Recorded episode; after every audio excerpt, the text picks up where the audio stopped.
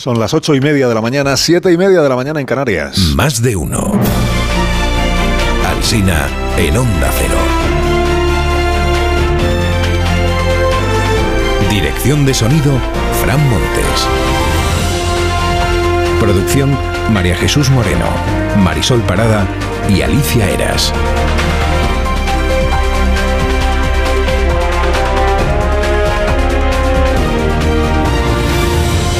Aquí seguimos, estrenando la mañana del 8 de marzo. Estaremos hasta las 12 y 20 minutos en la emisión en cadena de este programa. Hoy les hablamos desde un instituto de secundaria en Madrid. No voy a dar más datos de momento. Luego a partir de las 10 les cuento dónde estamos y por qué. Y por qué estamos fuera de nuestras instalaciones centrales. Bueno, es 8 de marzo. Metroscopia ha hecho una encuesta sobre el 8M que dice que el 70% de los ciudadanos ve el feminismo desunido y que el 60% opina, 60%, que hoy el feminismo no representa a todas las mujeres, que está más en la defensa de las tesis de partido que en las reivindicaciones tradicionales de, la mujer o de las mujeres. La mayoría sostiene, según esta encuesta, que las reivindicaciones trans no deberían formar parte del feminismo. Eh, hay otra encuesta que ha hecho Ipsos que dice que comparados con el resto de Europa, los españoles somos más críticos con la discriminación de la mujer, o sea que somos más partidarios de defender la igualdad. Pero a la vez dice esta encuesta que la mayoría de los españoles opina que hemos ido tan lejos que ahora a quienes estamos discriminando es a los hombres. La palabra del día es, es división, división en el feminismo y en el gobierno. Palabras como descomposición, como voladura como choque de trenes, pueblan las crónicas sobre el estado de salud de la coalición que nos gobierna. Es una grieta en la que cabe todo el gobierno, así resume la situación Sáenz de Ugarte hoy en el diario.es después del debate parlamentario de ayer. Un ministro le ha dicho a la vanguardia que el Consejo de Ministros de este martes fue plácido como siempre, plácido que suena un poco al silencio de los corderos, ¿no? O sea, plácido porque nadie debe de abrir el pico sobre las discrepancias que tienen, ¿no? O sea, todo lo que no se dicen dentro del Consejo de Ministros se lo dicen luego fuera, en declaraciones a los medios de comunicación. Al PSOE ya Podemos, eh, la vanguardia los ve arrogantes en este asunto del solo sí es sí, a los dos. ABC titula hoy en portada, el PSOE se harta de la impresentable Montero. Montero la menor, que diría Rosa Belmonte, para distinguirla de la otra Montero, que es Montero la mayor, la de los abuelos. Entre comillas, el diario ABC, el desahogo de un socialista anónimo ayer dijo, por Dios, esto es insoportable. Criatura, el diputado. Es indecente, dice otro diputado también anónimo en el Independiente, diputado socialista. Es indecente porque no les gustó nada a los socialistas, claro, la intervención, la perorata, digamos, de la diputada de, de Podemos que subió ayer a la tribuna. Juan Ralucas se lamenta en la razón de que la izquierda está en manos, dice, de indocumentados y arribistas. No cabe esperar que Podemos se vaya de un gobierno que tantos arpullidos le provoca, dice Juanra, pero sí que el PSOE piense en la izquierda que necesita de verdad este país. Lucía Méndez escribe en El Mundo que el gobierno ha despilfarrado el momento feminista, que no ha sabido gestionar su transversalidad. E Ignacio Varela en El Confidencial dice, en la casa de Frankenstein ya son más quienes descuentan la derrota y se preparan para combatir al gobierno venidero de la derecha. E Ignacio Camacho en ABC dice, la derecha disfruta del cuadro encarnizado de una reyerta a estacazos y un presidente cercado, pero no debe minusvalorar a un personaje como Sánchez, no dudará en aprovechar el oxígeno de Feijó y de Abascal para implicarlos en sus conflictos. Jordi Juan atribuye al presidente Sánchez esta frase que según Jordi repite el presidente estos días a todo el que le plantea el dilema entre corregir la ley o mantener unido su gobierno. Les dice Sánchez, no puedo aceptar una ley así en un gobierno que yo presido. Es una frase que da para una tesis, claro, primero porque ya lo aceptó, si la, si la ley ha salido de su Consejo de Ministros. Y segundo porque ayer no puedo aceptar una ley así, ayer tuvo ocasión el presidente de impulsar la reforma con su voto y resulta que no... Y resulta que no que no fue al Congreso y que tampoco votó desde el Palacio de la Moncloa. Todo esto no lo dice Jordi Juan, lo digo yo. ¿eh? Se duele el diario del País hoy en su editorial por la división del feminismo. Dice, decenas de miles de mujeres se sienten hoy desmotivadas o excluidas por la instrumentalización partidista y tribal de un movimiento multiforme la pugna por el feminismo desangra la coalición de gobierno, dice también el periódico. María Peral informa en el español de que la ley del solo sí es sí favorece también a las manadas, porque un fiscal pide rebajar la pena por una agresión grupal a los tres condenados en el caso de Badajoz. El mundo informa de que hay preocupación real en el PSOE por la situación desagradable que puedan vivir hoy los ocho ministros, ocho, que van a ir a la manifestación de Madrid. Y la razón dice que Podemos ha fichado agitadores en Telegram para el 8M. Pocos, pero suficientes para montar lío, resume Carmen Morodo. La diputada de Podemos, Lucía Muñoz, alumbró ayer sin querer un verbo nuevo. Dícese de cuando un partido recurre al juzgado para hacerle la puñeta a un adversario político. Escuchen. Por eso judicializan, judicializan a compañeras como Vicky Rosell o Aisa Serra. El verbo es judicializar. Judicializar, que en efecto pues, es recurrir a, ir, al juzgado para hacer la puñeta al partido de judicializar, no se olvide. Caso Tito Berni, corrupciones varias. El general Espinosa se declara víctima de una pérfida estafa. Dice que todo lo ideó el Navarro Tacoronte este. Que él no es más que un cadáver social, le ha dicho a la juez. Cadáver social. Uno de los empresarios, Ramón Tejera, al que llaman Mon, merece la apertura hoy de la provincia con esta frase. Dice, hay que ser de confianza para hacer obras con la Guardia Civil. La vanguardia, que ayer abría con la Operación Cataluña del año 2012, hoy lo hace con la reactivación de la Comisión Kitchen en el Congreso. Esto de Pachi López, ya sabe usted, de que los asuntos que están subyúdice es mejor dejárselos a los jueces, salvo cuando ese asunto subyúdice perjudica al PP, que eso es la Kitchen, y entonces el Congreso tiene que ocuparse de él. Bueno, cuenta la vanguardia hoy que fue un financiero catalán quien le dio la pista a Villarejo sobre la presunta cuenta de los Puyol en Suiza. Un tipo que se llama José María Clemente. De él dice La Vanguardia que es banquero, narcotraficante, marchante de arte y amigo de la realeza saudí. Todo en la misma frase, qué tío el Clemente.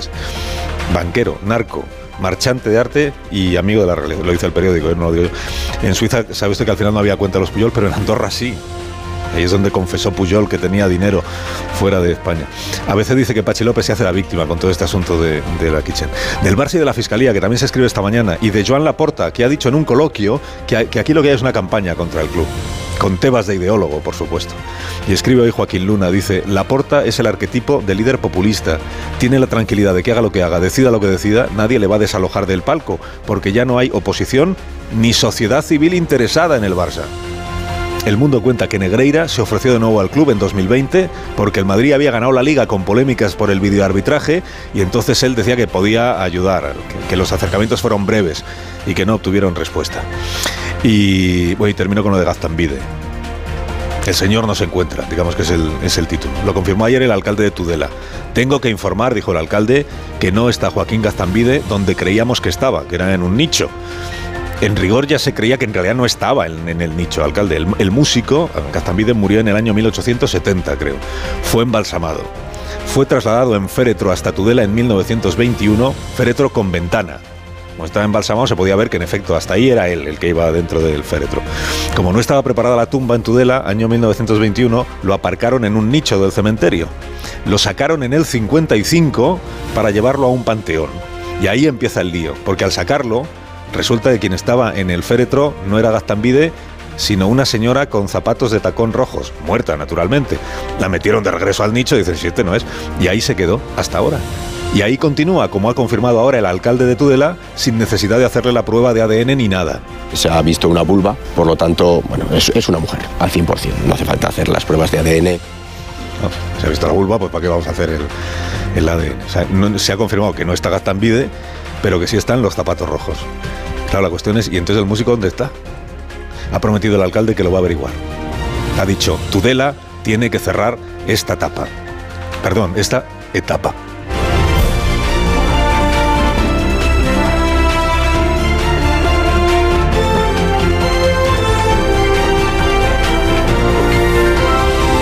Con Carlos Alsina en Onda Cero, somos más de uno.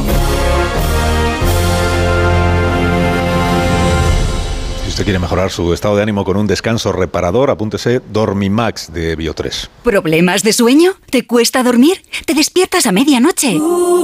Dormimax, la solución eficaz y segura para un sueño reparador. Dormimax, comprimido bicapa. Capa 1, con melatonina y triptófano, efecto inmediato para conciliar el sueño. Y capa 2, con valeriana, melisa y amapola, acción prolongada para evitar despertares nocturnos. Dormimax contribuye a disminuir el tiempo necesario para conciliar el sueño. Dormimax de Laboratorios Bio3. 50 años de experiencia en tu farmacia.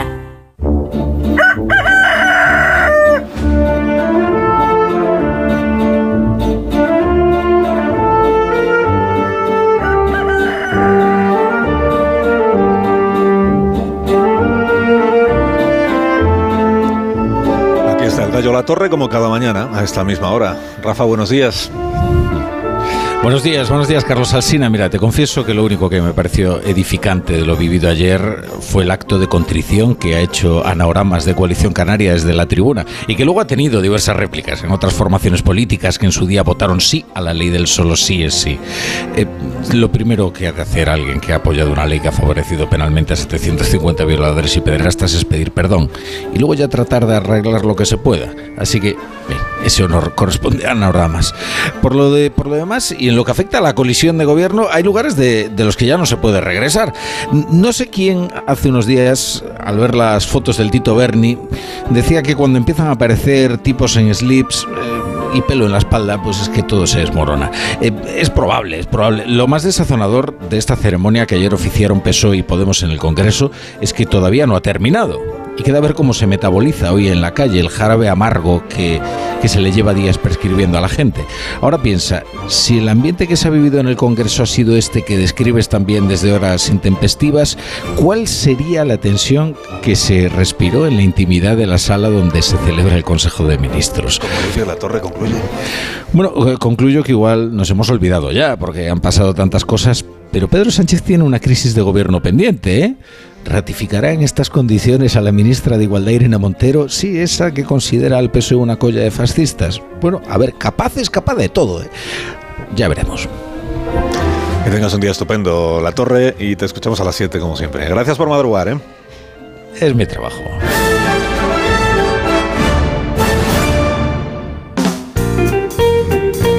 Ah, que primero quieren los Callahan. Bueno, pues primero los Callahan y luego ya los saludos. Eh, Marisol Parada, buenos días. Buenos días, porque así empiezan con el zapato más cómodo del mundo. Tengas el estilo que tengas, Callahan dispone siempre del modelo perfecto para ti. Los Callahan están diseñados para aportarte una comodidad sin precedentes, fabricados con pieles y materiales de máxima calidad y equipados con su exclusiva tecnología Adaptation que se adapta al pie. Aprovecha y elige los zapatos que se adaptan a tu forma de caminar ahora al mejor precio. Tecnología, diseño y confort a buen precio. A la venta en las mejores zapaterías y en callahan.es. ahora sí, en tertulia esta mañana, Pilar Velasco. Buenos días, Pilar. Muy buenos días, Carlos. Joaquín Manso, buenos días. Buenos días. Buenos días. John Muller, buenos días. Hola, buenos días, Carlos. Buenos días, Marta García ayer. Buenos días, Carlos Alcina. Buenos días. Eh, Rubén Amón en, en, en, Onda Cero Valencia, iba a decir en Lisboa. Eh, buenos días, Amón. ¿Cómo Todavía estás? no. ¿Cómo Podía decir en, en, Valencia Domiño, ¿no? Por ejemplo, que ya estaría del otro lado. Pero estoy en Valencia, en Valencia, en Valencia, Valencia. O sea, Valencia, sí, eso es. Muy bien, pues bienvenidos todos a este día del, del 8 de marzo. Y si queréis saber algo más sobre Aztambide, que es un, es un historión, eso. Y una calle de Madrid con sí. muchos bares. Ah, mira, cada uno se fija en lo que se fija. ¿eh? Exactamente. Yo me había quedado en judicializar. Que me parece que va a ser un verbo, un verbo, que necesitaremos mucho. Judicializar. Judicializar, ganar allá. Se lleva haciendo desde hace décadas en la política española.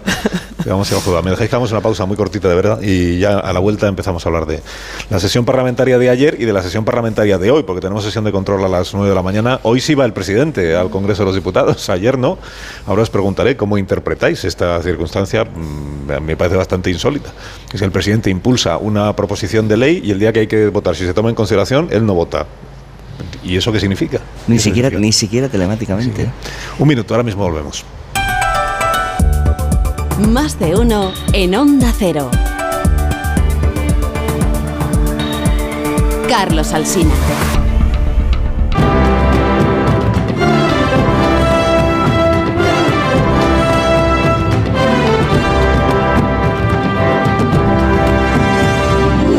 12 minutos, 8 menos 12 minutos en las Islas Canarias. A las 9 estaremos en el Congreso de los Diputados para escuchar el comienzo de la sesión de control y enseguida mis contertulios mmm, repasarán, analizarán y opinarán sobre la jornada parlamentaria de ayer con el debate y la votación de la proposición del Grupo Socialista para reformar la parte penal, la parte penal que no el resto, la parte penal de la ley del solo sí es sí. Estamos en el 8M, es el Día de la Mujer y me permitís que salude a Carmen Calvo, que es la presidenta de la Comisión de Igualdad del Congreso de los Diputados y que como los oyentes saben fue vicepresidenta del Gobierno de España. Carmen Calvo, buenos días. Muy buenos días. Buenos días. Hoy, hoy todas las crónicas, bueno, casi todas, eh, señora Calvo, eh, destacan lo de la desunión del, del, feminismo en España y algunas de ellas recuerdan que hace cinco años, en el 18, cuando se produjeron aquellas manifestaciones verdaderamente multitudinarias e históricas, en aquel momento lo que había era todo lo contrario de ahora, es una enorme unidad. ¿Qué, qué ha pasado en estos cinco años? ¿Qué es lo que ha ocurrido? ¿Qué es lo que se ha hecho mal para que el, el movimiento feminista llegue a este 8M en esta situación? Desde el punto de vista histórico no está mal. La situación significa que el feminismo, que es un 50% de la democracia, por lo que representa eh, más de la mitad de la población, nuestros problemas históricos y nuestras necesidades de presente y de futuro, significa que está en el canal central de la política ya. Desde el punto de vista histórico es un éxito. Desde el punto de vista también del tiempo largo, es que la agenda se tiene que hacer con nosotras, con nuestros problemas, con nuestras expectativas. Desde ese punto de vista, el feminismo a lo largo de sus mucho, de su mucho tiempo ya ha pasado por turbulencia. Ahora lo que existen son debates puntuales sobre temas muy importantes, evidentemente, y naturalmente una discrepancia fundamental en los dos partidos que conforman el gobierno. Y eso es algo evidente pero desde el punto de vista más largo lo que significa es que los grandes debates y la conversación pública de la democracia ha entrado ya al fondo de nuestras cuestiones y eso sí es muy importante. Y luego, si, si me lo permite, porque creo que es importante en el análisis, hay muchas cosas a las que se le pone la palabra feminismo y desde mi punto de vista no lo es y no lo son. El feminismo es un tronco importante de la democracia porque nosotras fuimos excluidas de la democracia sin participación, sin derechos, sin sufragio político y por esa razón estamos entrando. Y hay cosas que se le llama feminismo pero no lo son. Nosotras no somos un colectivo, somos más de la mitad de la población, estamos en todos los colectivos, es decir, que hay también una utilización del término bastante inconveniente y desde luego un gran debate sobre un par de leyes eh, que hacen que se posicionen las propias mujeres, pero también los hombres de maneras diferentes. Esto es así, pero desde otro punto de vista yo creo que lo que significa es que estamos madurando la democracia a través de lo que decimos las mujeres. Póngame algún ejemplo de, cosas que se dice que son feminismo, pero que en realidad no lo son o no tienen nada que ver con el feminismo. Pues mire, se nos dice continuamente que somos un colectivo. Usted lo oirá esto todos los días. El colectivo de las mujeres. Los hombres son un colectivo, nosotras no, porque somos más en todas las sociedades y a lo largo de los tiempos. Eh, por lo tanto, se nos equipara con los colectivos. Nosotras estamos en la mitad de todos los colectivos, por lo tanto, nuestra lucha es troncal para la propia democracia. ¿Qué tiene que hacer la democracia del siglo XXI? Entre otras muchas cuestiones, que atender a problemas que nosotras arrastramos de la propia historia. ¿Qué tiene que hacer la democracia en este momento por nuestros derechos humanos, que es decirle no a la prostitución? Frenar y no permitir la legalización de los vientres de alquiler para respetar nuestros cuerpos. Es un asunto capital, eso es feminismo. Pero no es feminismo que podamos tener eh, que estar enredadas en otro tipo de luchas de otros colectivos con todos los respetos que están peleando por cuestiones que para nada tienen que ver con los iguales salarios que demandamos, con las pensiones que nos permitan. Hay ahora mismo un decalaje de casi 300 euros menos de las pensiones de mujeres tuvimos que poner en la mesa las pensiones no contributivas para reconocer el trabajo que las mujeres hacían en sus hogares sin que nadie se lo reconociera. Eso es el feminismo porque es democracia, básicamente. Así que muchas cosas que andan circulando por ahí, que es el transfeminismo, que es la teoría queer, que son todas estas cosas que para nada tienen que ver con lo que venimos peleando desde que iniciamos el Estado moderno, el Estado representativo del que fuimos excluidas inicialmente. ¿Fue un error entregarle el Ministerio de Igualdad a Podemos? Bueno, lo que está claro es que el socialismo es igualdad. Nuestra lucha fundamental es la idea de la igualdad entre todo tipo de circunstancias y condiciones en las que el ser humano está en la vida. La más importante, la que nos condiciona como hombres o mujeres. Eso es evidente, ese es el tronco de nuestras ideas como, como partido político. Eh, bueno, mm, hay que hay que entender que habíamos ido a dos elecciones generales, que había quienes se enredaban con unas terceras y que había que conformar gobierno. Pero sí que es verdad que la igualdad es el tronco que identifica, eh, en fin, nuestras ideas políticas, como es bien sabido, eh, a todas luces. Eso significa que el Ministerio de Igualdad, tal y como hoy eh, está planteado, con las prioridades que se ha planteado, eh, no refleja o no representa los valores que en el feminismo encarna el socialismo? O sea, ¿usted se ve representada por el Ministerio de Igualdad o no? El feminismo socialista es el, eh, el 50% de lo que el socialismo tiene que hacer ya en el siglo XXI, que es atender, repito, a las cuestiones históricas y a las cuestiones de presente de las mujeres. Por eso nosotros hemos evolucionado en nuestros dos últimos congresos a denominarnos también como, como partido feminista. Esa es nuestra pelea. Eso es lo que nosotros hemos hecho con las leyes de igualdad, desde la ley contra la violencia en el 2004, eh, pasando por todas las demás leyes que hemos ido haciendo, incluida la última que ha avalado eh, el Tribunal Constitucional en relación a la interrupción voluntaria del embarazo. Ese es nuestro feminismo, el feminismo que se dirige a todas las mujeres, que da respuesta a los problemas reales de las mujeres, que es cómo abordar la maternidad, por ejemplo. Las mujeres jóvenes tienen unas dificultades enormes. Le hemos dicho, vayan ustedes a formarse, vayan a las universidades, métanse en el mercado de trabajo, pero no hemos tenido un gran debate sobre la maternidad. La maternidad es un hecho individual, privado, pero también tiene una dimensión colectiva y política trascendental. Y en ese sentido, el feminismo que, propicia el Partido Socialista está en esos debates, no está en otros. Eh, nosotros sentimos enorme respeto por otro tipo de cuestiones que tienen que ser atendidas, pero no podemos estar, evidentemente, eh, inmersos en situaciones donde, repito, mm, los derechos de las mujeres no se, no se ventilan. Nosotros ventilamos, repito, derechos que están en el tronco de la propia democracia, que están en el artículo 14 de la Constitución, donde lo que se reconoce es el sexo, y en el artículo 9, donde dice que hay que remover obstáculos para que la igualdad sea real. La igualdad principal es la de hombres y mujeres, porque de ahí cuelgan todas las demás desigualdades. Le está usted agradecida, y ya termino, al, Grupo Parlamentario Popular por el voto favorable que emitió ayer a la proposición del Grupo Socialista para reformar la parte penal de la ley del solo sí es sí? Absolutamente, lo dije en el minuto uno. Con quien sea para modificar una norma que ha tenido unos efectos evidentemente nefastos en esta parte de la reducción de las penas. España es una gran democracia, un Estado de Derecho serio que tiene que reaccionar con más contundencia a ese tipo de delitos y lo dije desde el minuto uno, con quien sea que nos acompañe, y ayer incluso lo agradecí, porque creo que hay temas en los que la política se tiene que revestir de nobleza y por encima de todo absolutamente el realismo y el objetivo principal. Pero bueno, Unidas Podemos no estuvo en el Pacto de Estado contra la Violencia de Género. Ese pacto, yo recuerdo muy bien que yo estaba en otra posición diferente, eh, quiero decir que estaba de secretaria federal de igualdad. Ese pacto lo cuajamos el Partido Socialista y el Partido Popular que estaba en el gobierno. Luego nosotros lo dotamos de fondos por razón de tiempo porque ya llegamos al gobierno, pero en ese pacto estuvimos los dos grandes partidos y yo trabajé intensamente en aquel momento con el gobierno del señor Rajoy y ahí no estuvo Unidas Podemos. Es decir, que nosotros venimos de una pelea muy larga de dónde están los problemas verdaderos. Los problemas verdaderos, para empezar, están en la violencia contra nosotras. Mire usted, el día que se asesinaron cuatro mujeres en este país, cuatro mujeres en 24 horas, estuvimos todo el día porque coincidió hablando de la situación de Brasil con el asalto a las instituciones. Todo el día. Hubo más foco en el asunto de Brasil que en cuatro asesinatos. Imagínese usted si esos asesinatos hubiesen estado en otro tipo de violencia, lo que habría ocurrido. Esto es lo que denunciamos las mujeres. Eso es el feminismo.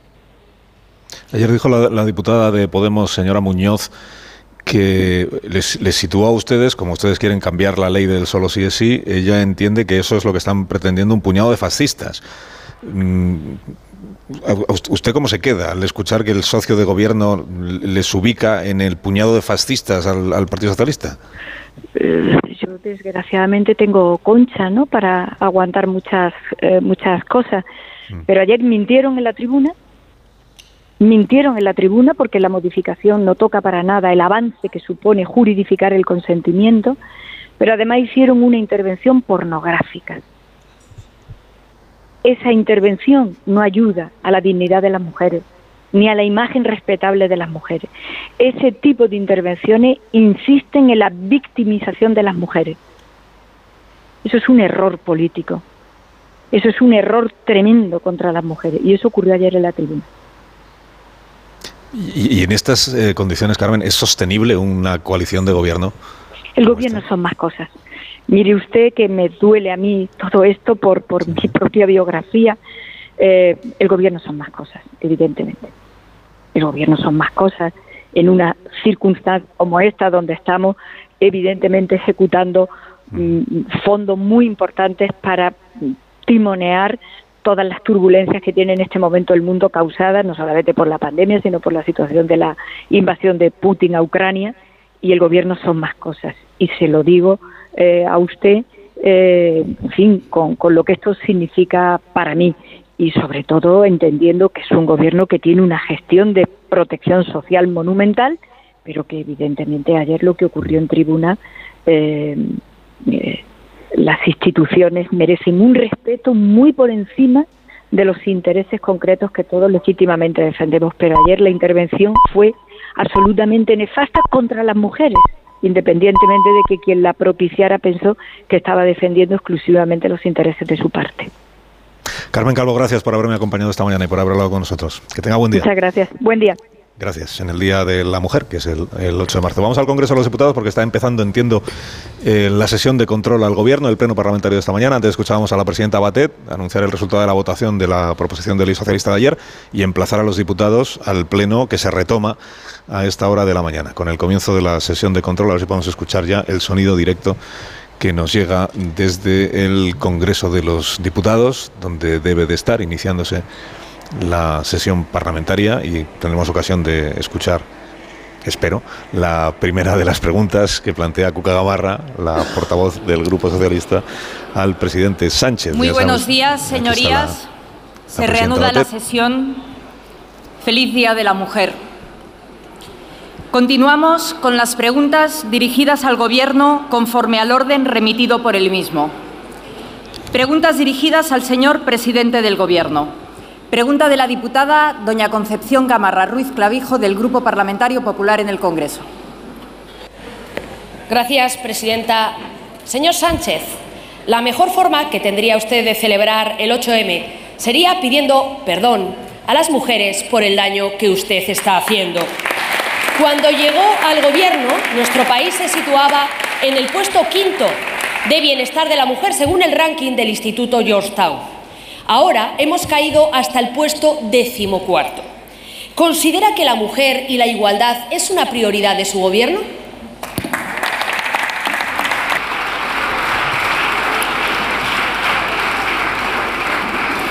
Señor presidente del Gobierno. Gracias, señora presidenta. Eh, señora Gamarra, feliz Día de la Mujer. Hoy venía leyendo una información, una entrevista de uno de los principales dirigentes del Partido Popular que decía que pese al ruido normal en los gobiernos de coalición, el pacto entre el Partido Popular y Vox avanza en Castilla y León. Y esta es la cuestión, señorías, que pese a las diferencias, lo que preocupa a las mujeres son las semejanzas del Partido Popular con la ultraderecha.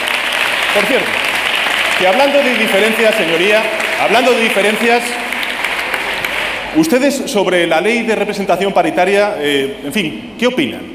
¿Opinan que es una buena idea del Partido Popular Europeo como ha planteado la señora, el señor Feijó que es una ocurrencia y que no es prioritario, como usted dice, que es un disparate, como dice el señor Bendodo, que es objeto de mofa, como hace la señora Ayuso.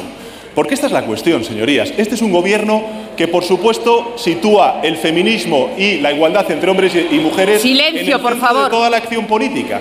Fíjese, la subida del salario mínimo interprofesional, ¿a quién beneficia? En un 60% a las mujeres. La revalorización de las pensiones, ¿a quién beneficia? Mayoritariamente a las mujeres pensionistas. La equiparación de los permisos de paternidad con maternidad, ¿a quién beneficia si no es a la corresponsabilidad entre los hombres y las mujeres en nuestro país? Cuando ustedes recortaron el Sistema Nacional de Dependencia en 700 millones de euros, ¿a quién estaban perjudicando si no es precisamente a quien, se hace cargo de la economía de los cuidados en nuestro país, que son las mujeres? Señoría, mire, nosotros hemos revertido esa tendencia. Hemos aumentado en 1.800 millones de euros el Sistema Nacional de Dependencia y además hemos recuperado la cotización a la seguridad social de los cuidadores no profesionales, que en su mayoría son mujeres. Por tanto, mire, durante estos años, diría décadas, aquí lo que hay es un gobierno distintos partidos que avanzamos en leyes en favor de la igualdad real y efectiva entre hombres y mujeres. Ustedes lo que acumulan son recursos ante el Tribunal Constitucional en contra de los derechos de las mujeres.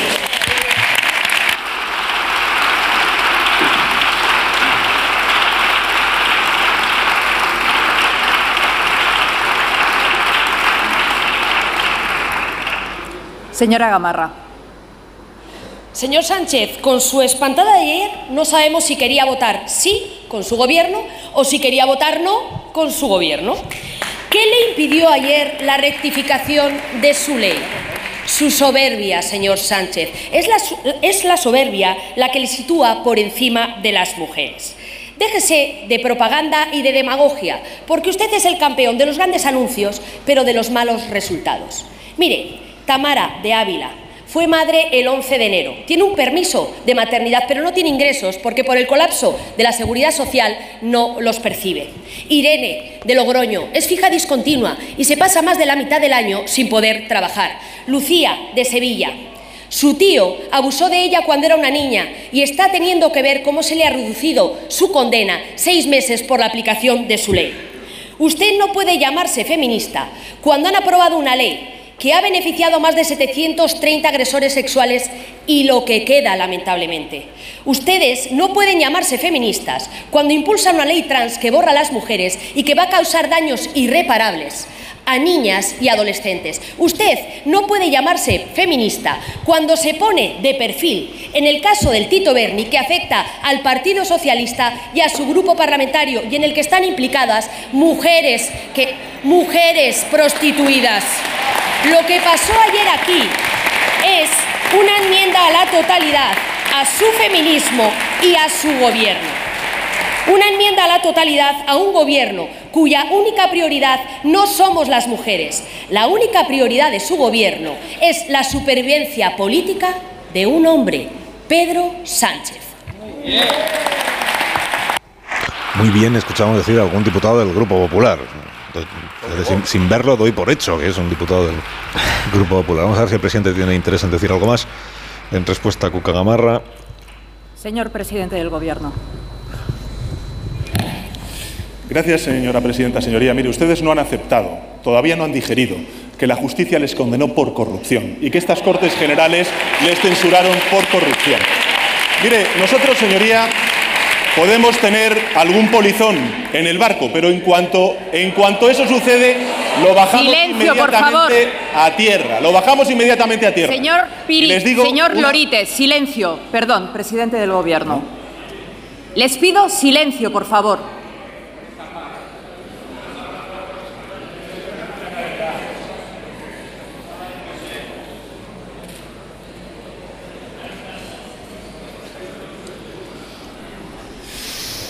Cuando hay un polizón, señorías, lo bajamos inmediatamente a tierra.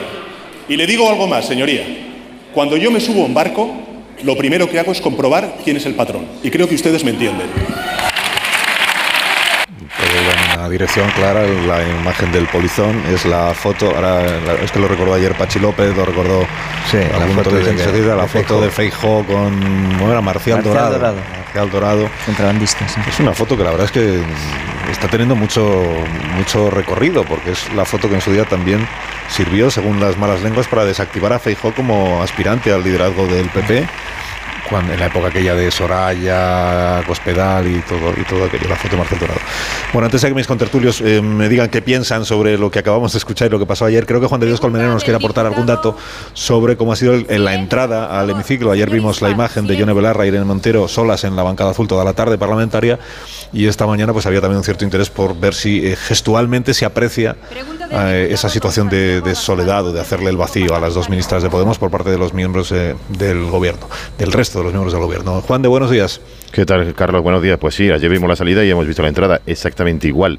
La ministra Irene Montero, sola, completamente sola. Ha querido entrar la primera, también es cierto, mm, vestida de morado. Se ha sentado en el escaño azul y ha, estado, ha habido un momento que parecía la misma imagen que a, ayer por la tarde, última hora, cuando se producía la, la, votación aquí en el Congreso, en el que estaba eh, acompañada, bueno, antes de la votación justo, en el que estaba acompañada de Yone Belarra, en esta ocasión Irene Montero sola, completamente sola, y bueno, esperando al resto, incluido al presidente del gobierno, que ayer ni estaba, ni se le esperaba, ni apareció, ni votó, ni telemáticamente. Nos dijeron en un principio que iba a votar telemáticamente, pero esta reforma no ha sido votada. La rectificación del sí es sí no ha sido votada por el presidente del gobierno. Se le ha preguntado también en los pasillos de forma algo precipitada también a la diputada Muñoz de Podemos, que ayer actuó de portavoz de este grupo parlamentario, si fue muy dura su intervención cuando calificó de fascistas a, a todo aquel que no comulgaba con, con los argumentos, con las opiniones de, Unidas Podemos y ella dijo que no, que no dijimos absolutamente la verdad.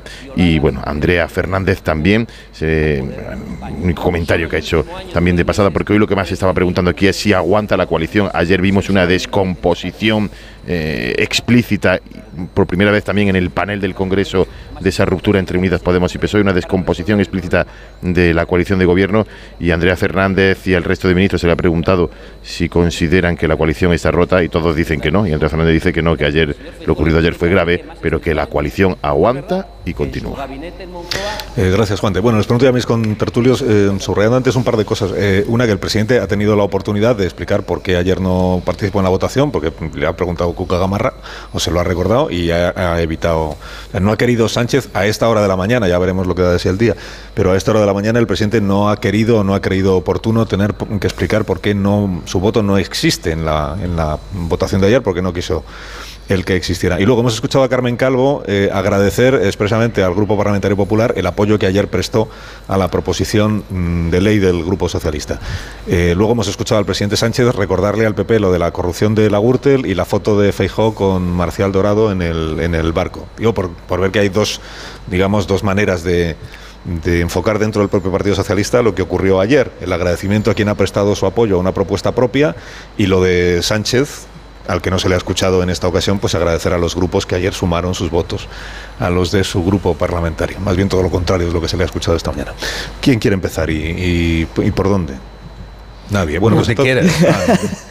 Venga, Manso. Bueno, ha estado Carmen Calvo, eh, así, realmente nos ha hecho la tertulia, porque la tesis general que ella ha sostenido es que el feminismo que ella representa y que por lo tanto representa el Partido Socialista es una forma irreconciliable de entender el feminismo respecto del que representa Podemos, que es tanto como decir que uno y otro partido representan dos formas irreconciliables de, entender la vida.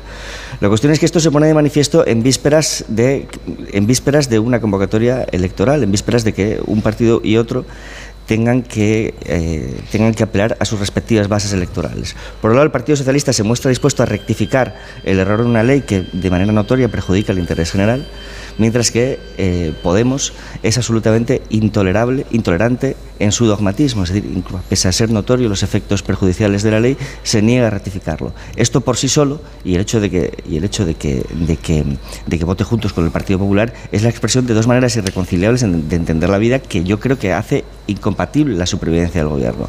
El gobierno va a sobrevivir porque, hay porque no hay otra manera, no hay otro proyecto de futuro para Sánchez que no pase por Podemos. Con lo cual, eh, todos los intereses que están creados en, torno a, ese núcleo de poder van a hacer que perviva el propio gobierno. Pero lo que ayer sucedió es una, es una enmienda a ese proyecto de futuro y es una enmienda a la propia credibilidad de Sánchez, que yo creo que la debilidad con la que se ha manifestado en la respuesta a Gamarra ha sido patente. Pilar. Sí, lo que se ha materializado tanto, tanto, en la, eh, tanto ayer como en la, lo hemos escuchado en la entrevista de, Carmen Calvo, es la ruptura absoluta de la agenda de igualdad del gobierno. Eso sí es irreconciliable y eso, menos mal que ya, que ya estamos cerrando la legislatura, porque, porque no tiene ningún viso de, coexistencia. ¿no? Y, termina, y termina muy mal, porque termina con un gobierno que apuesta por un ministerio de igualdad, no todos pueden decir lo mismo, y termina con una ministra Irene Montero absolutamente sola, absolutamente sola en la tribuna, sola defendiendo ciertas visiones de la ley que el PSOE rechaza completamente y que además dicen no volveremos a ceder las competencias de igualdad. Eh, esta será una batalla que no vamos a volver a, perder. Y irreconciliable en las visiones de, bueno, y lo vimos también ayer, digo, la tercera ruptura en un Consejo de Ministros en vísperas del 8 de marzo, en el que no estaba Irene Montero defendiendo una ley de representatividad que también es muy pionera y que va más allá de la directiva europea y que toca muchos estratos, tanto de la empresa privada eh, como del gobierno. A mí lo que sí me sorprende también de, Sánchez, eh, más allá de la ausencia de ayer, que, es muy reprochable, porque esta proposición y esta reforma es, eh, vamos, es agenda capital ahora mismo del gobierno, es esta respuesta que le daba Cuca Gamarra, hablando de la corrupción. Si se puede tener un debate de la corrupción, pero hoy, 8 de marzo, después del debate de ayer, después de la ausencia, a Pedro Sánchez le toca defender la agenda feminista del gobierno, que tiene agenda, que tiene una ley del CSI que muchísimos partidos coincidieron ayer en tribuna, que tiene, eh, que tiene el error subsanable que tiene, pero que tiene cosas muy, muy positivas. La ley trans tampoco la ha defendido, tampoco ha defendido eh, el, debate del, PSOE respecto a la prostitución. Bueno, yo echo de menos eso de Sánchez en un momento en el que, oiga, si tiene un error, defienda, defienda la agenda. ¿no? En fin, eh, la postura es irreconciliable, no se va a romper el gobierno de coalición, pero el choque, el choque es doloroso en un 8 de marzo, buscado también por Podemos, porque quien puso la fecha para que este debate y toma de consideración fuera el 7 de marzo fue Podemos. Y desde el minuto en el que el PSOE registra la proposición de ley, sabíamos que esto podía acabar donde ha acabado. El PSOE defendiendo votar con el PP, por mucho que Pache rechazara sus votos en un primer momento, y Podemos rompiendo eh, tajantemente con el, con el gobierno de Sánchez, ¿no? Lo que pasa es, bueno, yo creo que todo esto no es más que un intento de Sánchez de seguir ganando tiempo, porque el gobierno no se va a romper. Estamos hablando de que Frankenstein se le está cayendo un brazo, las costuras de la pierna están descosidas, pero ahí sigue eh, Frankenstein, ¿no? Eh, a mí de la película la parte que más me gusta es cuando mandan a Igor a buscar el cerebro para Frankenstein y, se le cae y rompe el cerebro que querían del superdotado y tiene que coger el cerebro anormal entonces le pregunta, ¿cogiste el cerebro A, B o C? Dice, cogí el A. Ah, muy bien. Dice el A normal. Pero bueno, esto... el jovencito Frankenstein. El jovencito Frankenstein, perdón. Eh, y, está el Frankenstein sufriendo, pero, pero va a seguir porque a Sánchez le conviene. Porque además la toma en consideración de esta reforma no va a resolver el problema que está planteado. Ya los juristas lo han dicho, no lo va a resolver. Entonces al final Podemos hace una estrategia en la que dice, ya han salido 700, ¿qué? ¿Me tengo que poner Colorado otras mil veces más? Pero algún día se acabará. Se acabará la revisión y se seguirá aplacando, el, se, se, empezará a aplicar el marco penal que han, que han puesto ellos en la ley y que supone rebajas importantes en delitos que antes tenían una pena muchísimo mayor. Ahora, si eso es si eso es proteger a las víctimas de delitos sexuales, pues que venga Dios y lo vea. Ahora, la reforma no va a resolver nada y eso para mí es incomprensible. Bueno, puedo entender el movimiento táctico de la oposición apoyando la toma en consideración y ver qué va a pasar en el futuro, pero a mí me parece que, que la oposición se mezcle en esta chapuza jurídica que ha tocado el Código Penal bueno, me parece un error por parte del Partido Popular y de todos los que ayer participaron en la toma en consideración. Más valdría ser honestos y haberles dicho que no y que exponer al gobierno realmente a la ruptura interna que se está produciendo. Me acuerdo, Carlos Alsina, cuando me preguntaste alguna vez qué era el feminismo queer. Y esto demuestra que las ideas tienen consecuencias. Claro. O sea, que yo haya tenido que explicarte dos veces, porque dos veces me lo preguntaste, qué era el feminismo queer cuando ni siquiera se sabía qué diablos era el feminismo queer. Pero era el germen de la destrucción del feminismo. En esa época Carmen Calvo creo que era vicepresidenta del gobierno. Bueno, pues una de las consecuencias que tuvo el feminismo queer es que Carmen Calvo ya no es vicepresidenta del gobierno. Y yo creo que Sánchez tiene un instinto que le dice que las jóvenes están más cerca del feminismo queer que del feminismo tradicional. Mm. Del mismo modo que sabe que las juventudes socialistas son republicanas y no monárquicas y su apuesta es eh, su apuesta es claramente política, su instinto político ahí es acertado. Él está con la con las generaciones que vienen y que van a formar las futuras mayorías. Él no está con lo que está muriendo o jubilándose. que no hace falta tampoco ser muy audaz para eso. De hecho, cuando se habla de la división del movimiento feminista, hoy en las calles se verá más que una división es una escisión. Se ha escindido una manifestación que va a ser muy minoritaria, si atendemos a lo que pasó el año pasado, y es muy probable que se repita este, frente a la que lleva organizando desde el año 78 la comisión del 8M y que es la que aglutina más eh, afluencia y también más apoyos, más ministros también, incluidos socialistas. Por eso cuando Carmen Calvo habla de su visión del, del feminismo, eh, me cuesta entender si realmente representa al Partido Socialista al que ella pertenece, porque ella fue la que se abstuvo, pero su partido no está alineado con lo que ella dice y con lo que ella vota.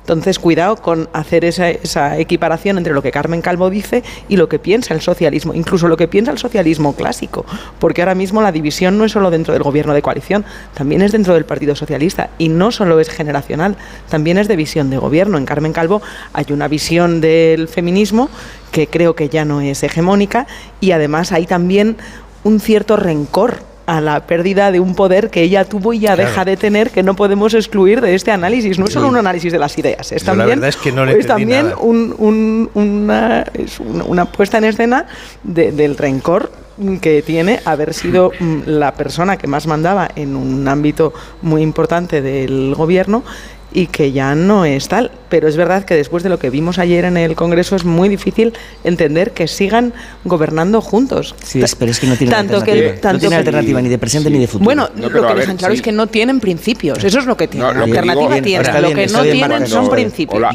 cuando se Amón, habla tiene un de... principio que es el del poder, pero Claro. está bien. Sí, sí. No, que Alternativa cuando, tienen. cuando decís que, interés que- que la coalición cuando cuando la coalición se ha roto, claro que no se va a romper porque ya, porque ya se ha roto. Eh, y es inútil negar la evidencia de una coalición no agónica, sino inconcebible, cuya credibilidad sí que está en juego. Porque si fuéramos votantes del Partido Socialista y de Podemos y estuviéramos en la situación de insistir en esa opción electoral, no sé con qué moral y con qué entusiasmo iríamos a las urnas después de observar que la coalición se rompe en la causa y en el día que más tenía que cohesionarlos. Es tremendamente grave instrumentalizar la causa del feminismo, es tremendamente grave eh, las connotaciones y los términos del debate que se produjo ayer con el intercambio de, de agravios, ninguno tan serio como el de etiquetar al PSOE otra vez con, con la, con el eslogan del, del fascismo.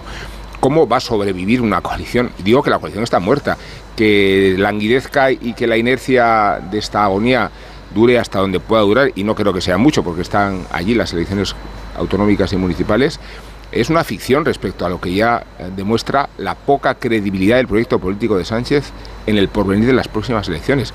Es verdad que Feijóo no puede consolarse a la idea de mirar cómo el cadáver de Frankenstein pasa por delante de sí o de Frankenstein, pero eh, creo que la jornada de ayer es, y la de hoy es un trauma. Digo de ayer porque en el Parlamento se escenifica una división que hoy va a tratar de remediar Pablo Iglesias en la calle, como si la calle otra vez fuera el gran recurso plebiscitario frente a la conspiración de la Cámara que nos representa a todos. ¿no? Y yo creo que esas tensiones son tan graves y son tan traumáticas que no tiene sentido hablar de una coalición. Esto no es una que- coalición. No Eh, creo que eh, Iglesias va a intentar remediar la división, No. va a intentar exacerbar la, la división Sí. hoy.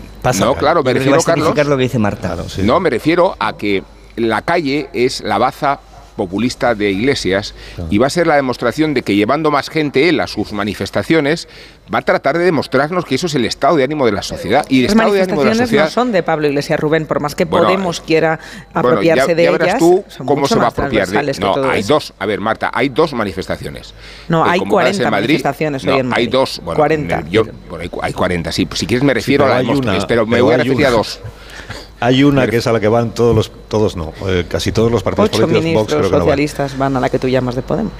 No, yo no digo. No, de- digo de tú. Rubén, Esta es la que, no está la que-. No, es a la que va Podemos, es a la que va el. Partido Socialista, es a la que va el PP, es a la que va Ciudadanos, pero cada uno va con una pancarta propia. Sí. O sea, eh, el PSOE va por su lado, o tradicionalmente lo ha hecho así siempre, va con su propia pancarta, Podemos irá con la suya. Lo que está por ver es si a las ministras y ministros socialistas hay gente que les abuchea eh, ca- casualmente Claro. en el día de hoy y no así a las ministras de Podemos. Mejor es lo que está por ver si sucede o no, que vamos a verlo. Que Es que también. la, pero es que la fecha estaba buscada absolutamente. O sea, la fecha que coincide Pero no para colisionar, 7 de ¿verdad? marzo, No para eh, colisionar. coincide para Sí, sí, acumular claro toda la tensión en el 8 de marzo y poder eh, y poder hacer lo que dice Pablo Iglesias, a ver qué pasa, estaba absolutamente buscado por Podemos, por eso sabíamos que no iba a haber acuerdo, porque el- la fotografía que querían era la del 8M, diciendo nosotras tenemos razón, que tienen toda la legitimidad, lógicamente, para reivindicar su postura en el 8M, pero que la tensión estaba buscada para que se viera la Pero ruptura claro, pero en el eso día de hoy. pero- es una estrategia de Podemos. Sí, Y luego pero que la colisión es de una profundidad, la colisión es una ajena. profundidad, ¿no? Que, que no puede dar lugar a pensar que esto se reconstruye, se reanima, pero ¿cómo se reconstruye y cómo se reanima? Digo, demos cuenta del cadáver de Frankenstein y después que dure lo que dure el, el hedor de su cadáver hasta el final de la legislatura, ¿vale? Pero el hedor del cadáver ya está, es lo que queda. Sí, ya digo de, de la legislatura y más allá porque no hay proyecto de futuro para Sánchez que no pase Claro. por Podemos y eso es y eso es muy relevante. Yo creo que eh, Pablo Iglesias hoy en la calle no, no trata evidentemente de enmendar la ruptura que se, que, que se escenificó ayer. Al contrario, trata de exacerbarla en el sentido de lo que dice Marta, de que se visibilice que, que la, la visión del feminismo que él representa es la de la juventud, es la de la energía y es la del y es la del futuro y situar en el pasado en cambio la visión del Partido Socialista. Carmen Calvo se ha expresado en términos muy claros claros. Ha venido a decir que el feminismo que representa Podemos ni siquiera es un feminismo. Y yo creo que para el ciudadano que está concernido por el interés general, lo que queda es que la visión que representa Podemos ha acabado provocando un error catastrófico, que es lo que decía yo, que la ideología tiene consecuencias. Un error catastrófico que va a beneficiar probablemente a más de un millar de, de, agresores sexuales. Claro, ¿en cuántos otros ámbitos de la vida que no sean solo el feminismo está teniendo consecuencias este dogmatismo que impone Podemos desde el gobierno? Es decir, ¿cuánto no tiene que ver en la relación, por ejemplo, que tiene, eh, que tiene Moncloa con las empresas, sin ir más lejos, la salida de Ferrovial? ¿No tiene que ver con las imposiciones dogmáticas que significa padecer a Podemos en el gobierno? En muchos otros ámbitos de la vida podemos verlo. Y esto el ciudadano lo ve. Y ciudadano sabe, y esto lo dijo muy, claramente Mileno García Paje en alguna entrevista, en esta misma casa, otro por ejemplo que hizo en El Mundo, ciudadano ve que Sánchez no tiene un futuro que no pase por, la, condi- por los condicionamientos que le hace este dogmatismo que representa Podemos. ¿Sabes qué pasa? Que Bueno, cargar las puede pasar también por sumar, por Yolanda Díaz, que ayer a lo más que llegó fue a decir Que no está mal. que no habría que haber llegado a esa situación. No, Pero votó- tampoco- votó lo que votó. Sí, sí, pero no, pero en cuanto votó. a explicarse, no, no dio una explicación tampoco de por qué había dejado sola a ¿Sabes su qué pasa, Joaquín? Que cargar las tintas sobre Podemos al final indulta a los socialistas. Y los socialistas tienen una enorme responsabilidad. toda. Eh, lo que estamos viendo en Indra es, socia- es del PSOE o es de Podemos. Lo que estamos viendo en Indra se parece mucho a lo que ha hecho Podemos toda la vida metiéndose en el gobierno corporativo de las empresas. Entonces, yo. Carmen Calvo ha dicho que la legislatura es otra cosa y desgraciadamente tiene razón en términos feministas. La desazón de todo esto es que mañana estaremos hablando de la presidencia europea, de Indra, de cualquier otra agenda, pero la pregunta sobre cómo se reconstruye la agenda feminista eh, está absolutamente abierta y, y a mí me parece muy difícil de una reconstruir claridad en el corto plazo. conceptual sería muy buena, porque yo no entendí por qué los hombres somos un colectivo y las, y, y las feministas no. Carmen Calvo, al revés, se quejaba de que se llamara colectivo a las mujeres, me ha parecido. Eso dijo, interesante. pero luego Sí. dijo que los hombres sí éramos un Sí, colectivo. No, no, no entiendo si es que cometió un error al expresarse. Pues ya es tarde para... No, porque lo del colectivismo lo dijo, lo dijo varias veces. Eh, También dijo que Podemos pretende colocar a la mujer en una posición estructural de- víctima. Es decir, a- es decir, al final lo que hace es subrayar una diferencia efectivamente irreconciliable. Es decir, eh, desde el punto de vista filosófico, Pero, desde el pero punto de vista práctico. pero que tiene más pues claro. consecuencias, La porque pausa. la ley trans, por ejemplo, con el tema de la identificación de género, recoge las teorías queer, no las clásicas. Bueno, si Claro. entrase Vox en, el, en un gobierno, eh, Se acabó la tontería. Se acabó la división del feminismo, ya lo. Portugal, ya lo he dicho, me voy a Portugal, ya lo he dicho. Lo he dicho que me voy a Portugal. Y bueno, y Rubén en Portugal. ¿no? Sí, en realidad- Dominio. En realidad lo que estáis diciendo todos es que no sabemos cuál es la posición del Partido Socialista. No, en este eso debate. es, Porque eso son es. todas No lo las sabemos. Son las dos, Por- sí. Porque la posición de Carmen Calvo es la de Carmen Calvo y la de Pedro Sánchez es La de depende Irene del día. Montero. Depende del día. Porque No. Sánchez estaba en contra de la ley trans hasta que estuvo a favor. Mm. Y luego, después de estar a favor, quiso enmendarla. Y luego, como no le salía la mayoría, dejó de querer enmendarla. Y ayer no votó, y ayer no votó para estar, en, para estar en los dos Y sitios no y en votó. ninguno. Así Claro, es. Eso es. Pero es que gran parte de las Y como la posición del también PSOE es la que el presidente diga en cada momento, porque no hay debate interno alguno, que a mí me comité sobre federal. este tema. Lo que ha Una ganado pausa. Carmen Calvo, perdón, te- vale, pues después. A la vuelta nos explicará Pilar Velasco qué es lo que ha ganado Ah, Carmen exacto. Calvo. Esa- eso ha ganado calidad de vida, supongo. Un minuto. Ahora volvemos. Más de uno. Onda Cero. Carlos Alsina. Más de uno. Onda Cero. Carlos Alsina.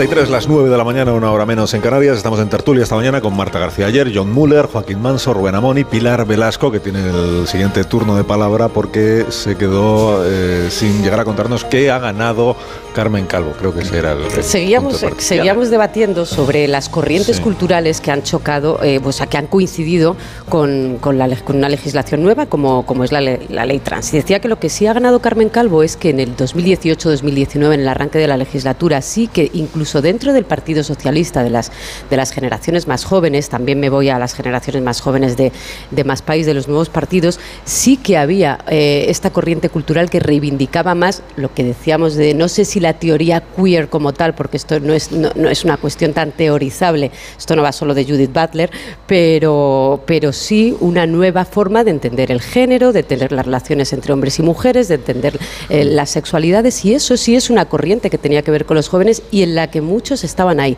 Lo que ha ganado Carmen Calvo es que ese debate casi cultural ha desaparecido incluso de los propios socialistas. Ahora escuchamos a Andrea Fernández que no sé si diría lo mismo o estaría en el mismo sitio hace tres años. Pero los jóvenes en ese primer gobierno de 18 al 19 no estaban todos en el, la en el posicionamiento clásico de Carmen Calvo. Y yo creo que Andrea Fernández representa, representa o al menos es lo, que, es, lo que esperamos, la otra visión del feminismo dentro del Partido Socialista, la posición contraria, por eso ha acabado siendo la, la, portavoz, de hecho, en materia, en materia, de, en materia de igualdad. Claro, lo, que ocurre es lo que decíamos antes, que es que la aplicación dogmática de ese punto de vista ha provocado un error catastrófico, con lo cual, a ver quién se lo come. Por eso el Partido Socialista no acaba de dejar claro, dentro de ese debate ideológico que tiene consecuencias, ¿cuál de las dos es su, posición? Es la, son las dos y es ninguna al mismo tiempo. A mí me, me, me, llama la atención, habrá que ver qué pasa hoy en la calle, en una manifestación a la que tener varias convocatorias es verdad que puede tener un efecto desmovilizador, pero también hay un punto imprevisible en la calle y Pablo Iglesias puede tener sus convocatorias y sus cosas e intentar manejar cosas ingobernables, porque es verdad que la ley trans eh, genera divisiones, pero la, la negativa a reformar la ley del solo sí es sí por parte de Podemos también. Y, es una misma cabecera que va a unir muchas sensibilidades. No existe la manifestación a favor de la ley trans y a favor de la reforma del es Tal cosa no existe. Va a haber ministras de Podemos y va a haber ministras socialistas enfrentándose a lo que la calle les quiera decir. Sí, lo que pasa, el otro día utilizaba Rafa La Torre en, en el programa La Brújula una expresión que era feligresía para referirse a determinados elementos fanáticos en torno al, fanáticos o fanatizados en torno al discurso de, Podemos. Esos son los que se van a manifestar hoy. ¿eh? Esos no tienen pérdida. Mm, bueno, hay que mucha a la calle, ¿eh? Mm. No, pero es que sabemos que a la, calle se le da un valor eh, plebiscitario democrático muy discutible y creo que se va a jugar a las cifras y a los datos de las movilizaciones para tratar de ejercer esta revancha a la sesión parlamentaria de ayer. Yo creo que que eso se va a exacerbar. Me sorprende mucho de la reacción de Pedro Sánchez, por cierto, sus tres argumentos de desquite, no solo ya eludiendo por qué no quiso personarse ayer, sino mencionando a Vox, a la corrupción y a la foto de Feijo. O sea, creo que desde esos tres principios, desde esas tres categorías, lo único que se observa es la fragilidad de la reacción, porque creo que si el Partido Socialista aspira a que la corrupción dañe al PP más de lo que ya lo ha hecho, si aspira a que se mistifique con Vox después de la escena de ayer, por ejemplo. Y sobre todo, si cree que la foto de Feijó todavía puede exhumarse, que ya está descolorida, ¿no? De tanto que se ha utilizado, yo creo que tanto manoseo, ni siquiera se ve el mar, me parece, ¿eh? si la veis ahora. Me parece que son tres argumentos muy precarios para enfocar una crisis de credibilidad y de proyecto que yo creo que agoniza. Sí, a mí, y a mí, Rubén, fíjate, dices lo del plebiscitario, creo que uno, de los grandes fracasos de, lo que ha ocurrido hoy en el 8M es la politización absoluta, ¿no? además entre, entre PSOE y Podemos. Pero, pero yo sí reivindicaría, déjame reivindicar eh, la calle, porque con la nostalgia esa de, la, de 2018, el Día Internacional de la Mujer, pero no solo en España, en todo el mundo, lleva muchos años siendo el día en el que las mujeres queremos una fotografía de todas las reivindicaciones que hay que son transversales, que afectan a todo el mundo. Eh, y esa imagen eh, va mucho más allá de la batalla política entre Podemos y entre el PSOE y es lo que ahora mismo está, se nos ha robado, se nos ha secuestrado. Si tú hablas con muchas de nosotras, te diremos, oye, pues qué cabreo tengo, ¿no? Eh, en el día del 8M. O esto no, pues. Por eso digo que yo reivindicaría el 8M porque, oye, es que hasta hace dos días estaba estaban todas las mujeres en la calle. Te encontrabas, cuando digo 2018, recordar esa Ana Pastor poniéndole el lazo a eh, Morado a Feijó, que fue como un triunfo absoluto, y, estaban todos los partidos políticos, estaban todas las mujeres. Ana, Pastor, presidenta del Congreso en ese momento, que todavía, que todavía gobernaba el, Partido Popular en aquel 8, 8 de marzo, ¿no? Y estaban todas las mujeres de todas las ideologías. Es decir, que de ese, de ese 8 de marzo de 2018 a hoy, eh, pues cuando hablamos de, de, cabreos, precisamente eso, se han ganado cosas, sí, pero que la foto y que la división no puede ser, eh, no puede ser el resumen eh, del 8 mm. de marzo, Mucha gente se va a manifestar esta noche ajena totalmente a la división ayer en el Congreso. Lo, bueno es que, se ha convertido en una guerra política y ha dejado de ser la batalla de los sexos. yo creo que lo de ayer en el Congreso nos interesa más allá de nosotros. Sí, pero a mucha gente le interesa más el 8M lo de que ayer en el Congreso, de la para no eh, perder el foco. O sea, lo de ayer en el Congreso es se puede analizar por el lado de la división del gobierno de coalición. Pero lo de ayer en el Congreso es si la mayoría del Parlamento cree que hay que reformar una ley que aprobó en el mes de agosto porque ha tenido efectos indeseados que tienen como consecuencia rebajas de penas a agresores sexuales, que no es una cuestión, eh, como diría Rajoy, no es un tema menor, no es un tema menor. Y lo de ayer en el Congreso es que por fin sabemos dónde está cada uno de los grupos en esta historia, que hasta ahora había algunas dudas. Sí, pero eso corre paralelamente al 8M. Eso interesa muchísimo a todo el mundo. Pero la instrumentalización del 8M, la instrumentalización del 8M es otra cosa. Es, de interés general, yo creo, saber eh, ¿Qué, diputado cree que hay que tocar retocar la ley y qué diputado cree que está perfecta como está por muchas rebajas de penas que se hayan producido? Y hay 51 diputados, creo que hemos echado la cuenta, 51 que creen que está perfecta como está. No, bueno, pero está bien saber quiénes son. Y que son Esquerra, por eso Bildu y Podemos. Está bien saber dónde está cada cual. Y, es, una, es una cosmovisión muy concreta. Esquerra, Bildu, Podemos y la vicepresidenta segunda del gobierno, que por fin se ha mojado y se ha mojado a favor de la ley. La posición de Yolanda Díaz es que esta ley es perfecta, no hay que tocarla Incluso si ha traído consigo rebajas de penas a 700 agresores sexuales. Yo creo que el hecho de que la vicepresidenta segunda tome esa posición es muy novedoso eh, y es muy relevante y creo que le interesan más allá de nosotros a, todo, a todo el país. Sí, pero la instrumentalización que han hecho del 8M, al hilo de lo que decía Pilar, corre paralela a eso. Una cosa es la reforma legislativa que podía haberse resuelto hace tres meses, cuando empezaron las rebajas de penas y no ha sido posible por, por la incapacidad de la coalición de, de llegar a un acuerdo. Pero eso respecto a las reivindicaciones de Marta. La reforma legislativa podía haberse hecho hace cuatro meses si el problema para el PSOE y para Podemos no fuera su convivencia interna porque con los mismos votos que ayer salió adelante la proposición de ley se podía haber reformado la ley en el mes de octubre. Con los votos del PP, con los votos del PNV. Llevamos cinco meses de retraso porque lo prioritario era que hubiera, como decía Yolanda Díaz, cuidar la coalición. cinco meses de retraso porque entre ellos no son capaces de ponerse de, acuerdo. Totalmente de acuerdo. Ahora sabemos que es imposible que se pongan de acuerdo porque Podemos creer que no hay que tocar la ley. bueno, entonces ya se ha descubierto que hay gente que no cree que haya un error ahí cometido. Claro, y, 51 diputados. Y a mí, bueno, los de la abstención no sé qué pues creo que esto abona la tesis, una tesis que yo tengo, que es que yo creo que el Partido Socialista dejó podrirse este tema, podrirse este tema, sabiendo dónde conducía la ley del solo sí es sí, porque Carmen Calvo, entre otras personas, lo habían advertido, y dejó que este tema se pudriera para no evidenciar antes las diferencias dentro de la coalición o los quiebres dentro de la coalición. ¿En cuántas otras cosas no habrá pasado eso? Es una estrategia que el Partido Socialista ha utilizado siempre, dejar que los temas se pudran. Lo está usando con las pensiones, lo ha usado en este tema y bueno, pues y yo creo que la que les ha salido muy mal, ¿eh? que más que una estrategia es algo que les ha salido de las manos. Esta vez les ha salido mal, pero con la reconversión industrial no les salió mal. Eh, pero es que vamos a ver, a la vista está. vamos, a la vista años atrás. A la vista está. Eso has desconcertado. a ver, a, la vista está de, de, por qué no tiene alternativa. Es decir, es que Podemos ni siquiera para algo que sería tan razonable como rectificar una norma que está teniendo efectos catastróficos, ni siquiera en esas circunstancias da su brazo a torcer. esto vale para aquí, que, lo estamos, que estamos viendo los efectos catastróficos, y vale para muchas otras cosas. porque Porque Podemos se sabe el extremo imprescindible para completar el proyecto de futuro. es que no hay otro camino. El extremo moderador. Claro. Hay que esperar el mensaje de Pablo Iglesias hoy que dice, mientras tú estás no sé qué, Carmen Calvo sigue trabajando que es lo que decía cuando...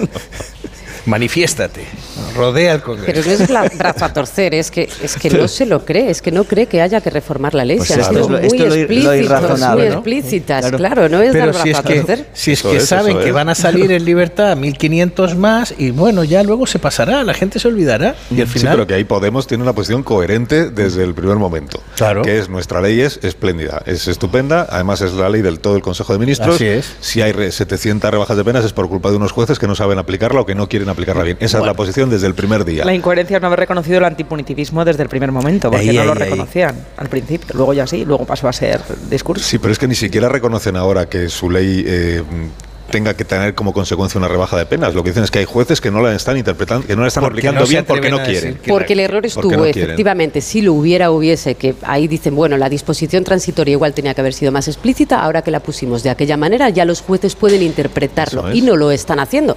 Y se han mantenido coherentes en esas dos cosas. No merece reforma y los jueces están interpretando mal. Y de ahí no se han movido es. ni, ni se ha siquiera hoy. movido es el Grupo Socialista. Sí, con aquí hay que hacer una reforma Porque no se puede permitir esta ley que haya cientos de revisiones.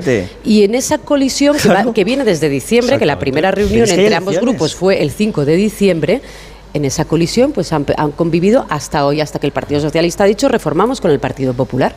Y en esas estamos. Sí, sí, pero, pero que, que- que tengan, que queden un par de meses para las elecciones, Claro. a lo mejor tiene que ver, a lo mejor ese es el elemento que nos sirve para constatar que efectivamente el partido, como decía Pedro Sánchez antes de, eh, en la campaña electoral, el anterior, que no podría dormir, que realmente para sus bases electorales son dos, hay dos maneras irreconciliables de entender la vida, de entender- pero, pero para una cosa tan básica como que si una ley tiene efectos catastróficos, lo razonable es reformarla, lo razonable, lo razonable. Ya no, Sí, no- no digo que- tan razonable, eh, Manso, como eh, el esfuerzo con que Carmen Calvo ha querido acreditar la solidaridad del Partido Popular en la iniciativa, que se percibe como un problema.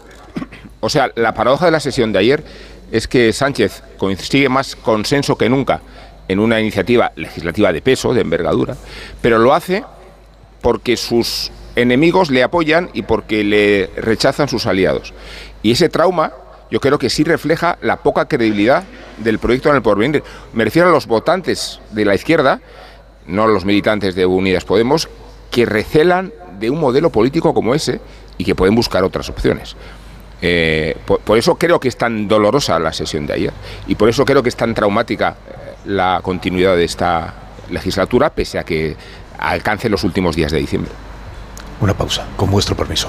Y a la vuelta eh, os contaré cuál es la explicación que da el Palacio de la Moncloa eh, a la ausencia de Pedro Sánchez en el debate y la votación de ayer. Ay, ya, que él, nervios. ya Bueno. que él no ha querido dar una explicación, parece que desde su equipo sí están queriendo dar explicación o luego os preguntaré si os lo parece o no os lo parece. Una pausa, ahora volvemos. No es que no estuviera, es que no votó. Vas tendiendo celadas permanentemente, Alsina. Ah, eso estoy escuchando. Hola, qué bien. Tertulia paralela.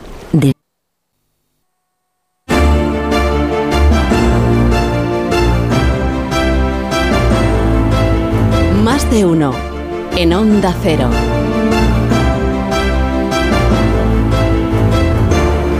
Nueve minutos, las 10 de la mañana, una hora menos en las Islas Canarias. Aprovechar de, de todo lo inteligente que todavía no habíamos dicho para, para colocarlo en estos últimos minutos de tertulia. Antes vamos al Congreso de los Diputados, porque es Juan de Dios Colmenero quien tiene la versión del Palacio de la Moncloa respecto de por qué el presidente ayer no, no participó en la votación de su propia proposición.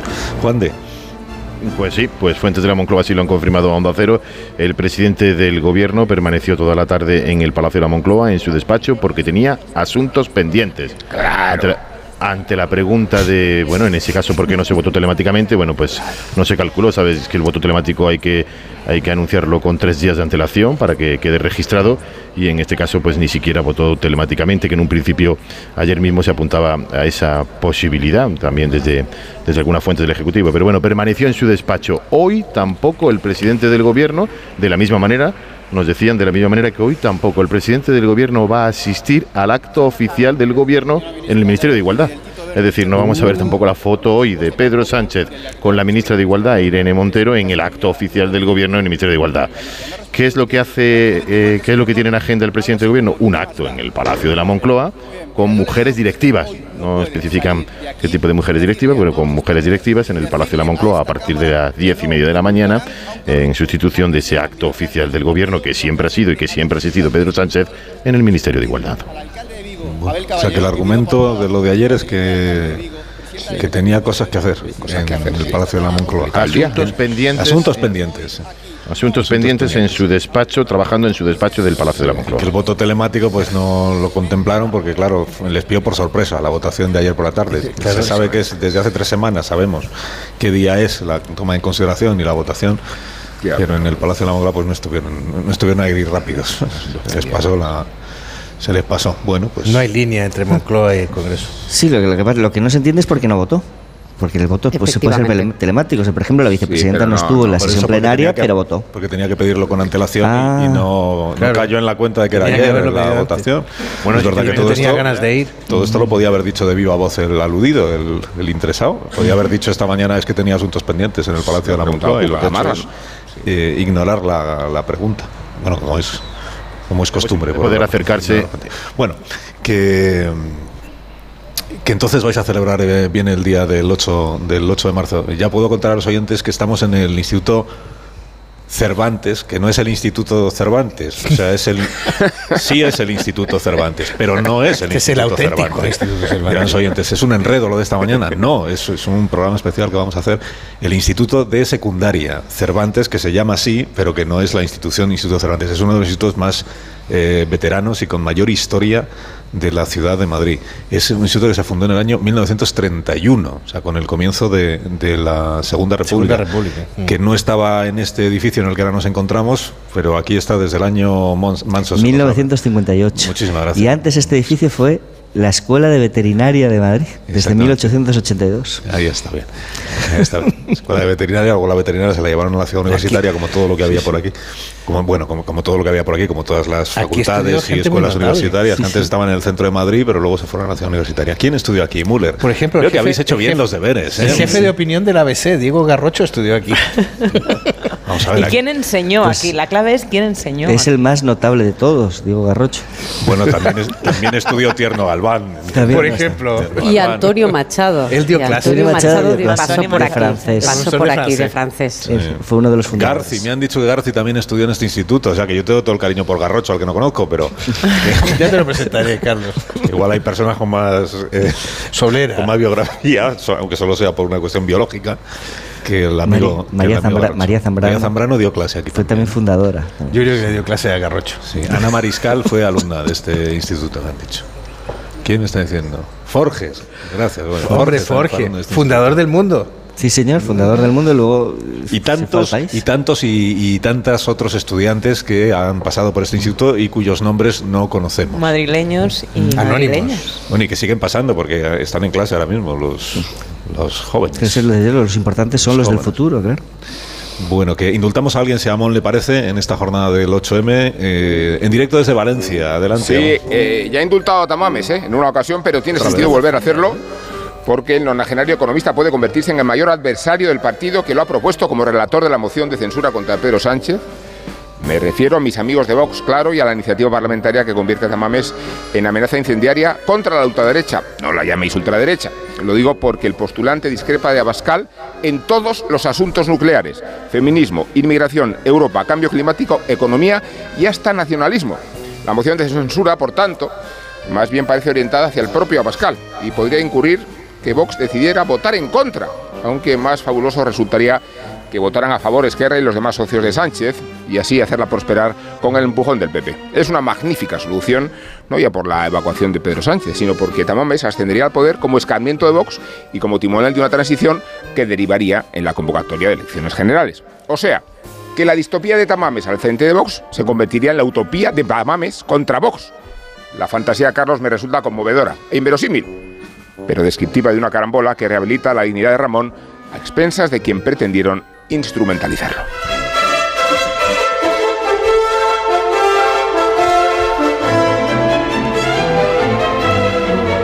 Mira usted, ¿y por qué están en un instituto de secundaria esta mañana estos de la radio? Pues Hemos porque queremos, aprender. queremos aprender, efectivamente, Müller, eh, y queremos escuchar a las personas que tienen bastante menos años que nosotros a ver cómo ven, la, cómo ven las cosas. Qué interesante. Cómo ven las cosas, cómo ven el día de hoy, el 8M, cómo ven... ¿Te parece interesante? Me parece interesantísimo. García ayer, pues te puedes ¿Puedo quedar. quedar? Sí, claro, tú siempre estás invitada a quedarte. Hablaremos con personas que tienen pocos años y con personas que tienen algunos más para ver si tienen pues, posiciones en algunas cosas, en algunas cosas coincidentes, supongo, y en otras pues verán las cosas de manera distinta. Y además enseguida nos vamos a acercar aquí a- al edificio histórico de Tabacalera porque vamos a hablar de las cigarreras ¿eh? y, del- y de cómo empezaron en España los movimientos reivindicativos de, de centros donde la mayoría de los trabajadores o las traba- eran mujeres. Por ejemplo, las cigarreras en un barrio como este, eh, que, tiene cruzando, tantísima está aquí cruzando la calle, digo. Aquí cruzando la calle, sí, sí. sí, sí. Es que Manso es del barrio, entonces El hijo adoptivo del, del barrio. viví aquí muchos años, esto fue una casa Adoptivo. ocupada durante muchos años y ahora es un centro cultural con una programación fascinante. Tabacalera. Pues todo eso lo vamos a contar en, en un momento. No sé si tenemos unos Callahan preparados para repartir a estas personas que nos están escuchando y que nos están acompañando, eh, sobre todo a Müller, que tiene muchísimo interés en salir a dar una vuelta de, de inmediato. ¿Estás ya preparado, John Müller? Estoy listo para ver a los estudiantes. Muy bien. Pues no te olvides de ponerte los Callahan y así tenemos Y el casco. de- No, Marisol te lo regala ahora mismo. sí. Tengas el estilo que tengas, Callahan dispone del modelo perfecto para ti. Aprovecha y elige los zapatos que se adaptan a tu forma de caminar y encuentra el diseño que más se adapta a ti, ahora al mejor precio. Tecnología, diseño y confort a buen precio, a la venta en las mejores zapaterías y en callahan.es. Pues os deseo que tengáis un día estupendo. Igualmente, adiós, Müller. Adiós, bien. Pilar Velasco. Igualmente, Disfruta, feliz Disfrutes del 8M. día, feliz 8M, adiós, 8M. Samón, que que disfrutes de Valencia y del 8M. Vanessa Domingo. Muy agradecido, Adiós, muy agradecido. Adiós, Muy agradecido. Muy agradecido a, a mí. En líneas No es para mí. No es para. Amón está en las fallas, ¿no? Sí, sí. Marta García, ayer haz lo que quieras. Si te quieres quedar, Voy a ver si me aprendo la tabla periódica, que la he visto ahí y nunca terminé de aprendérmela bien. Pues eh, a ello, venga. Es el momento. Eh, Todo es cuestión de ponerse. Las horarias de las 10 de la mañana.